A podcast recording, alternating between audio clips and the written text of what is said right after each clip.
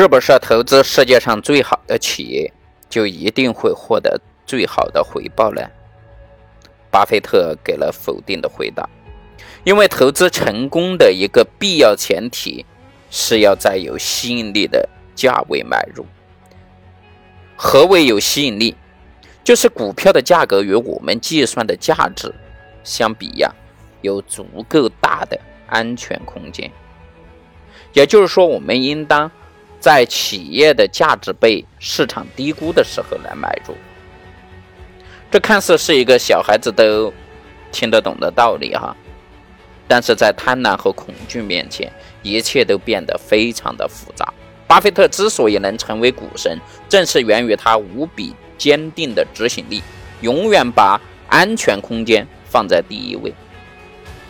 巴菲特说：“投资人只应该买进股价低于市净值二分之三的股票，利用股市中价格和价值的背离，以合适的价格买入，然后在股价上涨后卖出，从而获得超额的利润。”巴菲特认为，在购买的任何一只股票前呢，投资者都要关注企业的市场价格与内在价值。也保证在理想的价格上买进。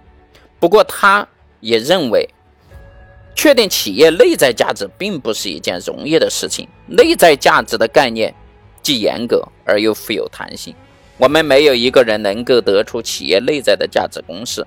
关键是你得了解这个企业。在巴菲特看来，如果一家企业的经营业绩出众，即使它在短期内被市场忽略了，但它的价值最终会上涨。投资者在寻找到具有持续竞争优势的企业后，买入其股票并不能保证他获得收益。他应该首先对公司的内在价值进行评估，确定自己准备买入的企业股票的价值是多少，然后将该价值与股票市场的价格进行比较。巴菲特称之为用四十美分购买价值一美元的股票。格雷厄姆说：“最聪明的投资方式就是把自己当成持股公司的老板。”这是有史以来关于投资理财最为重要的一句话。试想一下，是不是大多数投资者正是由于没有将自己看成企业的主人，而只是将它看成了短期获利的工具呢？所以说，人们对企业的关心程度还是不够的，甚至常常在对其。并没有充分了解的时候就匆匆下手。如果我们能够将自己看成企业的主人啊，那么情况可能会大不相同。我们会关心他，包括他的过去、现在以及将来，他的成绩与他的失误，他的优势劣势。明白了这些啊，我们对企业的价值到底是多少，就会心中有数。这样也有助于我们对。该企业的股票给一个合理的价格定位，使用自己的投资系统是巴菲特的一个天性，他不再需要有意识的去思考每一个行动步骤。比如说，巴菲特经常谈到根据长期国债的当前利率来估算出企业的未来收益折现，以及判断企业的现值的方法，但是他真的这样做了吗？根据他的合伙人呢，查理芒格说，事实上并非如此。查理芒格曾经在伯克希尔公司的一次年会上说啊，我从没见过他这么做过，是因为巴菲特的行动都是下意识的。当他看到一家他了解的企业时，凭借数十年的分析企业价值的这种经验，他的潜意识会生成一幅图像，展现出这家公司十到二十年后的样子。他可以简单的比较两幅图像，也就是这家公司今天的状况和未来的可能状况，然后立刻做出是否购买这家企业股票的决策。当超市里的一名购物者看到他最喜欢的肥皂正打五折出售时，他不需要做复杂的计算就知道这是划算的价格。巴菲特同样不需要复杂的计算就能够知道一家公司的售价是否划算。对他来说，一个投资对象是不是便宜货，其实是显而易见的。巴菲特在一九八八年购买了可口可乐的股票的时候，这家公司的每股收益是三十六美分。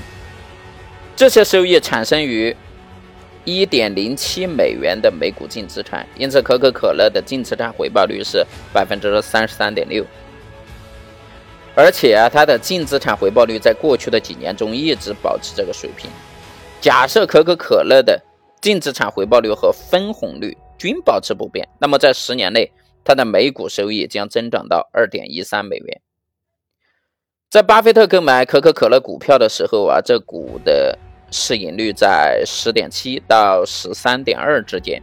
按这个倍数估算，可口可乐的股价将在未来十年内达到二十二到二十八美元。巴菲特的目标投资收益率是百分之十五，它的平均买价是每股五点二二美元。按百分之十五的年回报率计算，可口可乐的股价应该在十年之后上涨到二十一点一八美元。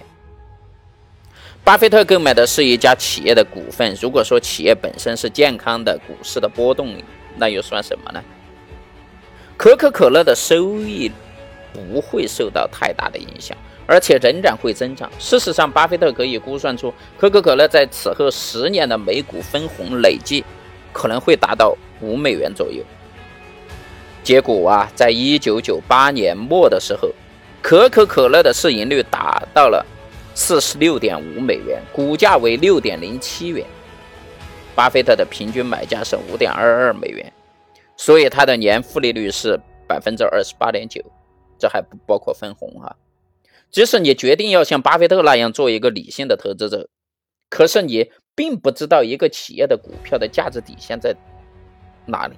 巴菲特认为，要解决这个问题啊，一半靠科学的分析，一半要靠天赋。